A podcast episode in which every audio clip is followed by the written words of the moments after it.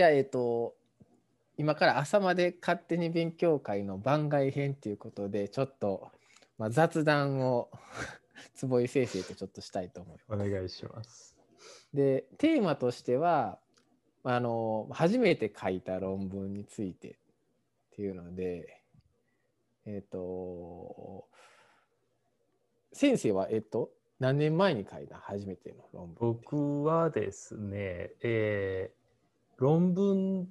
あれ、投稿、パブリッシュされたのは、2014年か15年、はあはあはあはあ。だからうん。6年前ですかね。えー、6、7年前か。あうん。ネタ自体あは、そう。うん。短大で初期研修してた時のネタうで、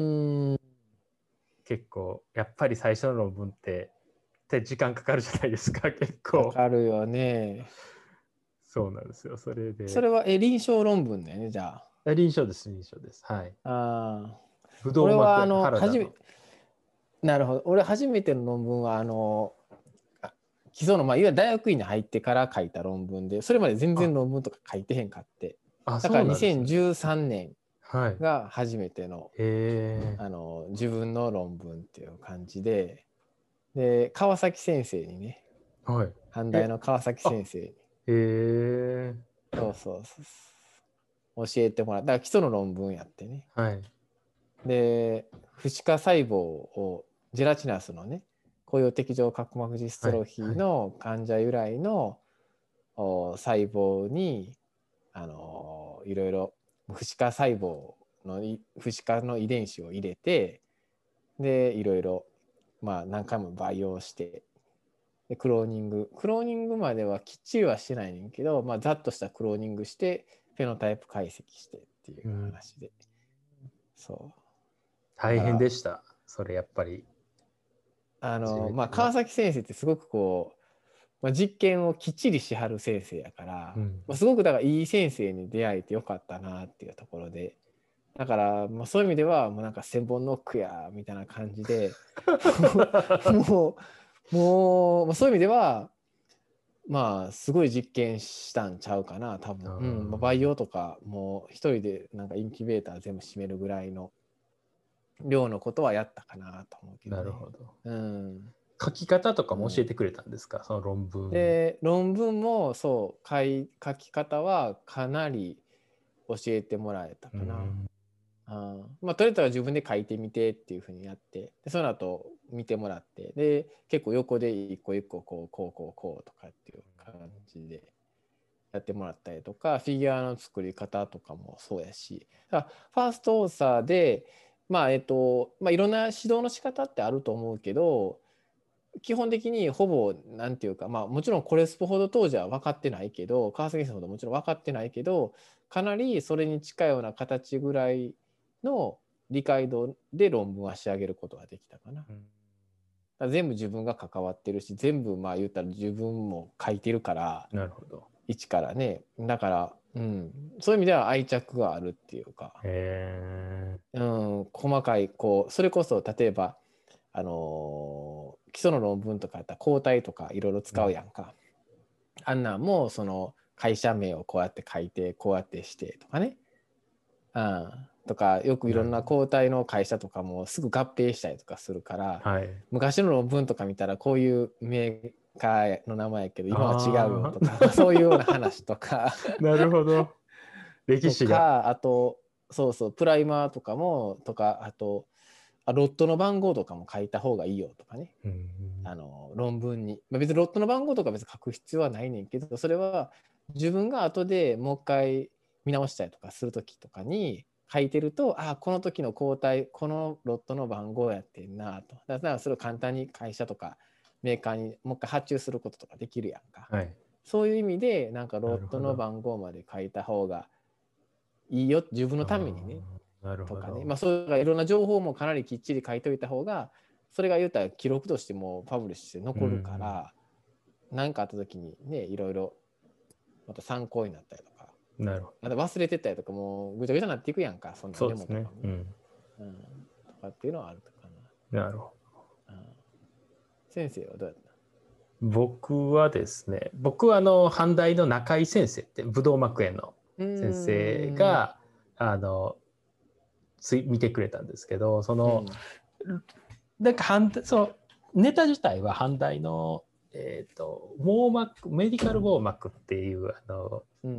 グループあるじゃないですか、MD とか、まあ僕行った時は五味先生がまだいらっしゃって、五味先生が、あの毎週火曜日の臨海大の後に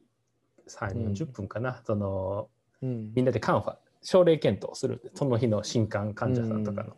で、うん、新刊全部あの研修医が予診取るっていうのがあったんでその予診取った人のプレゼンをするんですよ研修医がみんなの前で。この人は何歳何々で来てで主訴困難でこういうのでで眼底所見見ながらここ黄斑部のここに出血があってこれは網膜下で打ったらとか。今でも覚えてるのがその、まあ、ちょっとこれ脱線しますけどなんか、うん、僕その前に研修阪大の眼科研修する前に労災で本当1年ぐらい眼科回ってたんですよあの初期研修の時に。だから結構もう OCT とかは知ってたんですよね。なるほどね。なるほど、ね、普通には、うん、でなんか MD かトレブ黄斑浮腫とか忘れましたけど、まあ、とにかく黄斑浮腫があってで、うん、じゃあこれ読んでみてみたいな感じでゴミ先生に言われてで、うん、あこれ浮腫ですねみたいな。で、うん、なんかそのどことか言ってえどこどこって何？みたいな その言葉がないんですよ。もう浮腫は浮腫ってわかるじゃないですか。でも例えば内装に浮腫があって、うん、あの網膜下液もあるとかっていうことは言えなくて、うん、なんかそしたら、労災っぽいわねとか言って。それがすごい胸に刺さったのを覚えてますけど、でも本当 2, 2ヶ月？あの毎週それやったら最後は本当結構自信を持ってこう初見を言えるし言ってもあのそうねとか言ってくれないですよ。うん、あうん、他にはないの？みたいな。で厳しいな。はいこれで終わりですって言ったらうんそうねみたいな。なんかだから結構こういやでもすごい良かったですけどね。なんか結局学会発表する時でも自信がないと見ないじゃないですか初見とか。だからそういうのはすごい鍛えられて。でそこでそのあの原田病の人がまあ結構いて当時労災じゃなくて阪大にあのスウェプトソースの OCT のプロトがあったんですよ。うん、でまあ生野先生とか中井先生が結構、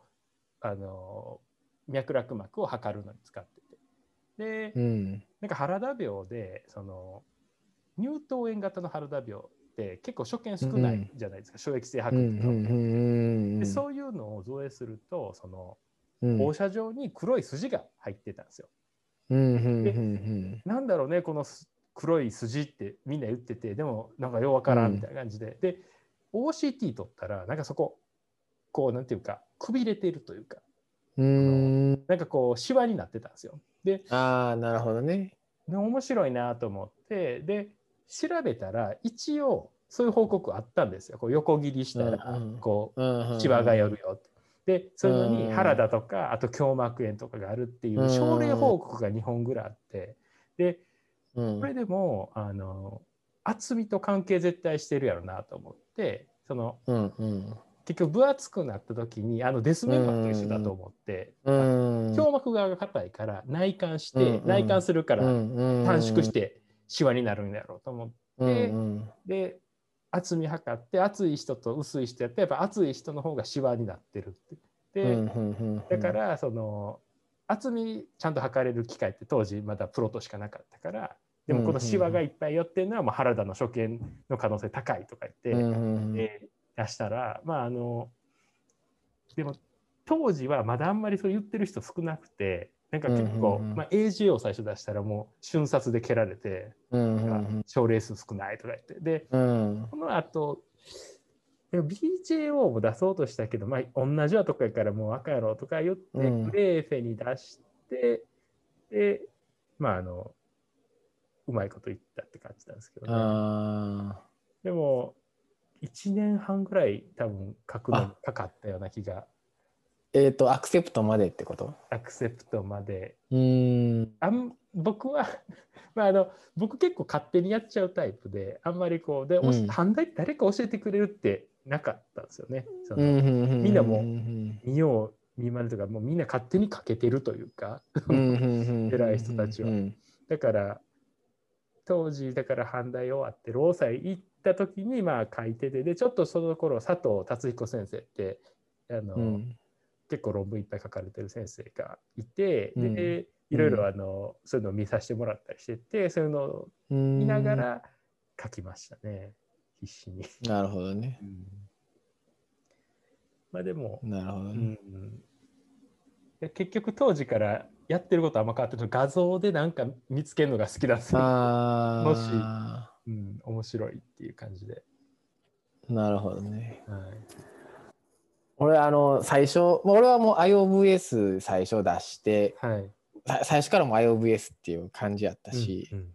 で、まあ、川崎先生としてももちろん経験がもうね、すごいいっぱいあるから、うんはいまあ、多分 IOVS に、まあ、いけるやろうと。はいまあもちろんいけない可能性もあったと思うけど、まあいけるやろうっていうところで出して。はい。で、でも、リバイズが結構やばくて、あそうなんですか。で、もう最初のファーストリバイズがもう結構あ大変やって、へでも時間がギリギリになってんね。で、ほんまに今日出さなあかんっていうので、あれ確か正月明けぐらいのなんか1月6日とかそんなぐらいとかだと思うねんけど、なんかもうそれこそ夜夜のもうなんか12時も超えて、はい。もう今日のあのこのこの時間のこのまでに出さなあかんとかっていうのでもう川崎先生とかも必死になってうわーってなりながら出してでとりあえずリバイズ出してんけはい。ど、はい。普通論文って大体リバイズ出したらアクセプトされるやん普通は。うんうんうんその眼科の雑誌とかやったらはいそんなね。でもそれまたセカンドリバイズ来てうん。はい。まだあかんとかってなってででそれでまたわーっとやってでもう一回出して。でもまたもう一回あかんって帰ってきて。それずっと同じレビュアーですか？その。でその1個は OK や。だから最初最初2人多分2人思うねんけどめとりあえずめちゃくちゃ最初すごくいっぱいあってでそれな直してなんとか頑張って直してやって来てそうで多分1人1人は大体 OK そうやってんけどもうちょっとみたいやったと思うねんな、で2人目の人が結構かなり厳しくて、うん。で出して。でもでその1人の人は OK なってんけどもう1人はまだあかんってなってで3回目で「これマジで?」みたいな感じで「こんなんあんの?」みたいな感じ。で木下先生もぼそっと「3回目とかやったらこれやばいかもしれんよ」みたいなここで、ここでみたいな。さアクセプトされへんかもしれんよみたいな感じとかやって言われて、はい。そう。でもうそれは俺のもう学位論文にもうする話やったしちょっとその時もサイラに行ったりとかしたから、まあ、そのサイラでやった話っていうのは自分の大学院の間にはちょっと仕事として論文のアクセプトまではいかへんなとか思ったんで、まあううなんていうか絶対それを学位論文とかにするためにはアクセプトうんされへんとあかんかってね、はい。うわーとか思ってけどもう最後出したら出したもう1時間ぐらいにアクセプトってきて。だからもうエディターも分かってて、エディターももうもうこのレビュアーはもやばい。もうはいはいっていう感じやってでもうエディター判断でもうパッて出して瞬間でだでも初めてアクセプトの文字を見た時はやっぱすごい嬉しかった。そそんだけ大変やったし。はい。だねなくしてパッてたまたま行く人とか、まあ、まあそういう人の方が多分多いと思うねんけどね、うん。そんな特に一発目って結構指導もしてもらったりとかするから。けどまあかなりこういろいろ苦労してやったから論文ってやっぱり通らへんねんなーってもういうのをすごく思いながらこう最初はだから IOVS でいきなり IOVS ってよう分からへん雑誌やったし当時知らへんかったし、なん。でそんなねなんか基礎のの雑誌でなんか難しそうやなみたいな感じぐらいのイメージで、はい。でもなんか普通リバイスとかもあったから先生みたいにリジェクトになってへんかったから、あそのそういう意味ではなんかあいけるもんなんやなって一瞬ちょっと思ったら全然違うくて、やっぱり大変やわ、論文通すのって思った覚えあそのいレビュアーのその厳しいコメントだった人の内容って今思ってどうです？なんかその妥当性があるというか。あーあいやあどうやったかな。ちょっとな何を聞いたかすあんま覚えてへんねんけどなんかねそうメソッド的な話やって、うんうん。それがちゃんとうまくうートランスフェクションできているのかとかなんかそんな感じの話やったと思うねんけど、うん、まあでも IOVS ってまあ今回とか今もね論文とかよく読んでるけどやっぱりちゃんとした雑誌よねうん。だからそんな適当にパーってやって載るような雑誌ではないかなと。ちゃんとした一応やっぱ起承転結がちゃんとないと IOVS では載らへんのかなっていう感じだからまあ他の基礎の論文とかでも、まあ、ある程度こうなんていうかそこまで詰めてなくてもやっぱり論文ってまあ通る、まあ、雑誌によっても通るし、まあ、まあ違う方向でコンセプト重視で通したりすることはもちろんあると思うねんけど IOVS はやっぱりまあ王道やなと。うん。まあ、いやっぱり眼科の専門の基礎の雑誌としてやっぱりまあバックグラウンドもちゃんとイントロがしっかりあってうん。疾患とかね、そんなんを考えてでえっ、とまあフィギュア1234でちゃんと作る感じなんかなという感じかな。うん。うんただやっぱりもっと上のジャーナルとかあーと比べるとどっちかに偏っているかなっていう感じはね。どっちかっていうのはセルカルチャーマウスどっちかっていうう感じ、んまあ、どっちももちろんやる場合もあの中でもあるけどうーん言っても組織だけとかねとかしか見えへんかったりするしマウスとかでもね、うん、やっぱりあのもうちょっと上のジャーナルになるとまあビトロの実験でもきっちりやってそこでかなりメカニズムとかそれこそ今日を出したようなまあそのね細胞間同士のコミュニケーションの話とかをしっかりやって、でそれをインビボでも本当にどういうことが起こっているのかとかまで確かめたりしてそれが証明されるとまあいわゆる中堅雑誌っていうところには行く可能性があるんちゃうんかなと、まあ、逆にそういうところをしないと中堅雑誌とかには絶対いかないどんだけこうモレキュラー的なところでメカニズムをそのインビトロでわーっと解析してもやっぱなかなかうん。そういうところにはいかへんかなって。やっぱりそこではインビボのマウスのデータとか、まあ、もっと言うとヒューマンの患者のサンプルとかのデータを使ってどうやったかとかっていうことをやっぱり出す必要があるかなと。なるほど。なるほど。ねえ。まあ最初はでも苦労するよね。みんなどうしてんだろうね、ほんまに。論文の書き方って一般的に。うん。初めてのね。本もあるやん。あるやん。ありました。なんかいや、読みましたよ、本も。英語論文の書き方の本とか、うんあれどうなのな今思うと。英語論文の書き方とかも見ましたし、なんかさ表現とか、もうなんか、こういうディスカッションではこうかこうとかなんかあるじゃないですか。なんかただうんうん結局、うーん、まあまあ、役に立たないわけじゃないですし、その最初の時点でやっぱりああいうのしかない気もしますけど、今思ったらあんなんじゃないなっていう気も、うんそれ今も別に大したレベルでもない気もしますけど、うんなんか、やっぱり、まあ、この、いっぱいよ、こん深読み、今回この朝弁で読んでても思いますけど、その、やっぱ読みやすさってすごい大事だなっていうのはうん。すごく思いますよね。そのデータも言ったら圧縮するというか、そのストーリー上に見えてくるデータは別に全部じゃなくて、うやんっぱりこう圧縮して、やっぱ言い言いたいことを言ったら強調していかないと、やっぱりレビューしててもそうじゃないとむっちゃしんどいから、それを多うん分見たレビュアーはイラッとするだろうなと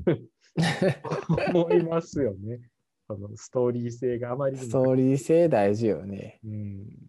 うん、だから、でもそんなん余裕全くないじゃないですか。英語力もない最し初はね。うん、知識もないから。だから、そこをやっぱりサポートしてくれるなんかいい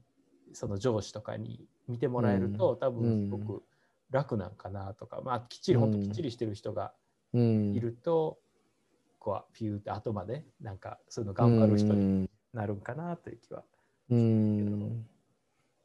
うん、なんか難しいですよね。やっぱり一番初めに書く人がうまく書けない一番の理由はやっぱ論文を読んでないのが一番あると思うんだよね。圧倒的に圧倒的な量として。だからそもそも論文のいろはが全く分からへんな。そうやって読んだことないものを論文を書いてみなさいなんて書けるわけないし。そうですね。っていう感じでであと日本語論文を書いてたとしても日本語ってもうあれなんやけどあの雑誌とかの依頼とかも多いやんか。日本語のねよくああいうのって。はい、で俺よく思うのはなんか後輩のとか若い子のやつとかを見てると創設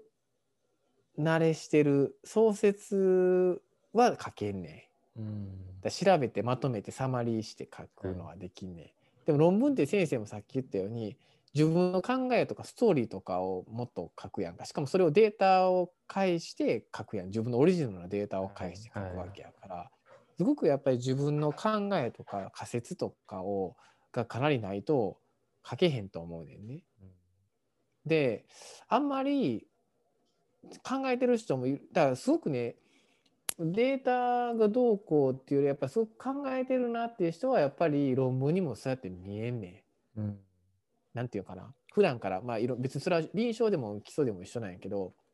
オペとかにしてもすごくよく考えてオペしてる人っていうのはその人が書いた臨床論文やっぱりそれこそ読みやすいしストーリーがあるしその人自体もなんでこの論文のこの研究をしたかっていうのがもう分かってるからだからイントロダクションでもそれをもちろん書いてるわけやん。はい、で結果はそれに即したデータを出してるしディスカッションもそれに即したディスカッションをしてるから、ね、うんでも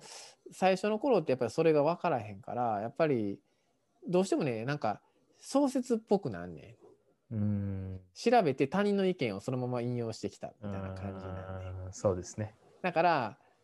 えこれ論文なんやけどオリジナルデータなんやけどディスカッションでまるで創設のサマリーをまとめたようなもんやみたいな話になって全然自分の話になるでだから当然イントロダクションも当然そんな話じゃなくていわゆる創設例えばある病気な AMD やったとしても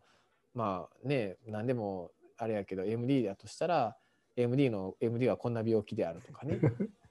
例えばこんな治療があったりとかしてで例えばまあ VJF がまあ関与しててどうでただでもなかなかまだまだ難しい問題があるみたいなそんな話になるわけ、うん、それ別になんていうか知ってるしみたいな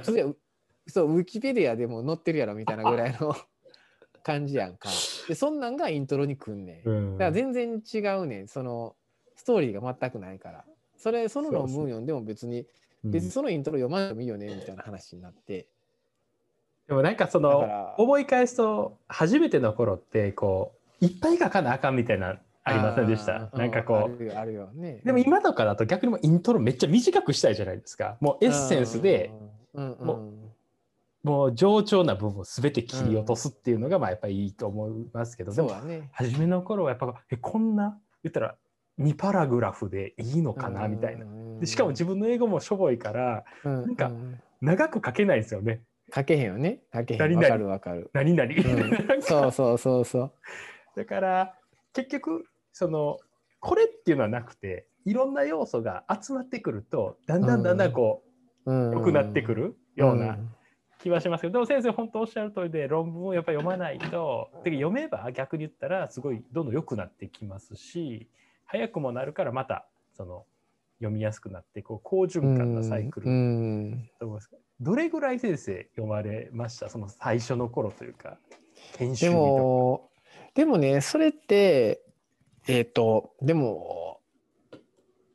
読む量とちょっと違う気がしてね、っていうのも英会話とかとも一緒かなと思ってて、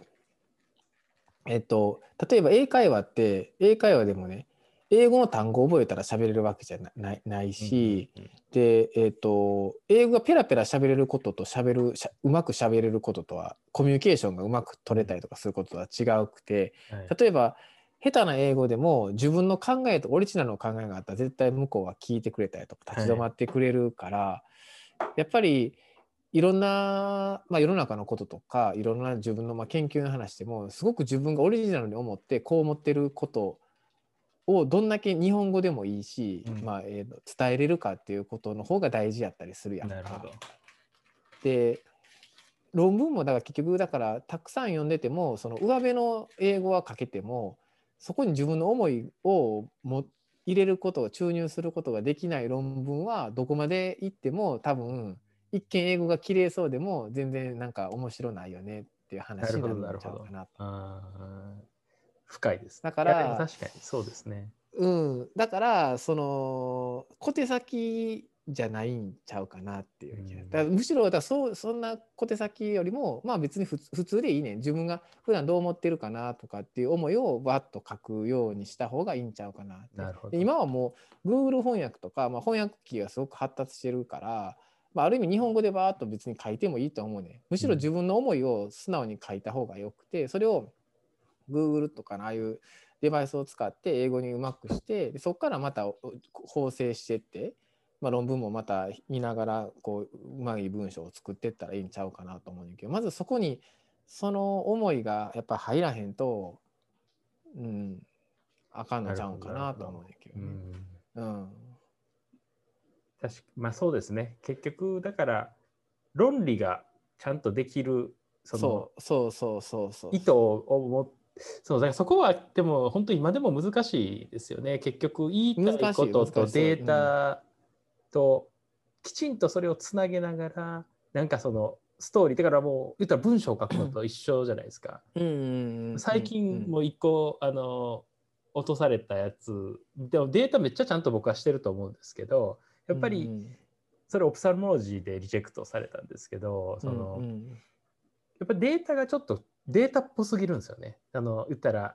基礎っぽいというかなんかそのデータをこねくり回してるように見られてうん。これは IOVS にした方がいいんじゃないとか言って書かれて。あであなるほどね。なるほどね。いや内容としては臨床的なあのデータも入ってるんですよ。これが今4番目になります。でもそれを全然押してないんですよね。でやっぱ読み返したら、あストーリーはあの僕の中ですごいあってこうなんかこれがこうでしょ、うん。これがこうでしょこれはこういうこと言ってるからこう言えると思うんだよみたいなこと書いてるんですけど確かにこれレビュアーからしたら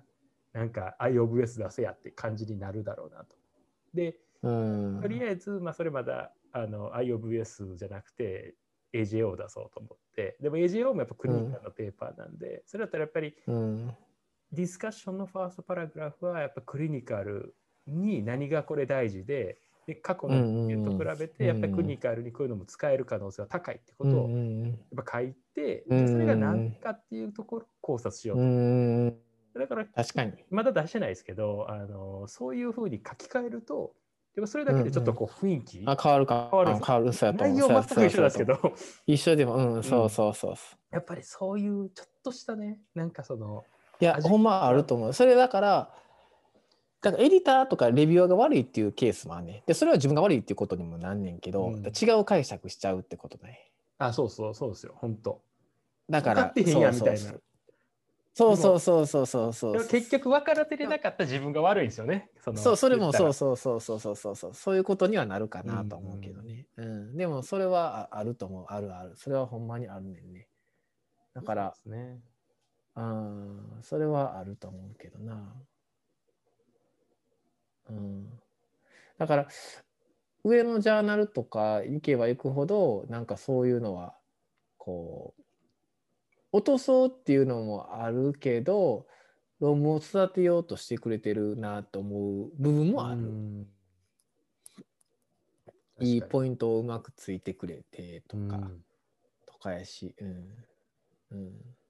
まあそれぐらい彼らからしたら選ぶ自由があるというかもういい論文がいっぱい来るわけだから、うんもうちょっとでも違うかったらポイポイポイってしてもそうやね。いい原石が 届きますからねね毎週そうやね。うんだから、いや、それやっぱ強みですよね。本当トップジャーナル、まあ、その、オプサルモロジーとかでも、多分、ネイチャーとかってもっとうんそうなんだろうと思いますけど、そうやね。うん。やっぱりイントロは大事なんちゃうんかな。アブストにしてもそうやと思うし、うん、うん、だからまあ俺はいつも論文とかね、読む時も書く時とかもあのやっぱり最初のアブストとかインアブストのやっぱりそのいわゆるなんていうかパーパスとコンクルージョンかな、うん、は常に意識して、うん、うん、考えだから自分で論文書いてもあこれなんかちょっとずれてきたなとかっていうのもあるし、うん、論文もとりあえずなんかとりあえずざーっと書くねんね。ざーっと書いてでも逆に書き出す前とかいろいろ考えたりするんだけどね。まあ結構書き出す前って別に書く作業をしてるわけじゃなくて普段なんかいろいろしながら、うん、あ論文これそろそろこれやなとかとかあってどうまとめようかなとか。例えばミーティングとかはねいろいろラボミーティングとか発表しててまあ、ここはこういう感じでまとめれるよなとか、まあ、ラボミーティングのああいうスライドを作りながら、まあ、フィギュアを作ってるようなもんやったりとかするから、うん、ここでこれでこの話ではこれで一本できるよなとかでこれをまた一本にしようと思うとここの文はやっぱ絶対このストーリーからは絶対外れるよな。だからもうそうやったらこれはこれで一本にした方がいいかなとか、うん、まあそんなんとかね考えたりとか。うん。だからでもその考えができるまでは論文書くのは全然書けへんね。だからその場で書こうってことも書けへんね。だってストーリーができてへんかったらもう書けへんよね。そうですね、うん、構成ができるまでは結構いろいろ考えるからだからそれこそぼーっとしてる時に考えたりとか、パパってそれでメモしてあこうこうこうでとかそんなんはあるかな。そうですねやっぱそのストーリーそうつながるだから必然になるっていうような感覚にならないと、やっぱりこう書いても読めないですよ、ね、読んでもなんか、なんでこんなの書いてんやろみたいな。うん、それも本当答えないですもんね。そのこう書いたらそうなるってもんじゃないと思うんで。まあね、うん、でもなんか俺はいつもなんか自分の中ではあの満足いくようにはいくような形でいつも出したいなとか思ってる、ね、自分の中ですなんかあよオッケーよし。いつもあんねん。なんか途中で違和感がある時ってあんねん。その時やっぱり友達とか、うん、まあいろんな人に聞いたりとかまあ教授に見てもらったりとかもする時もあるし、うん、でディスカッションとかして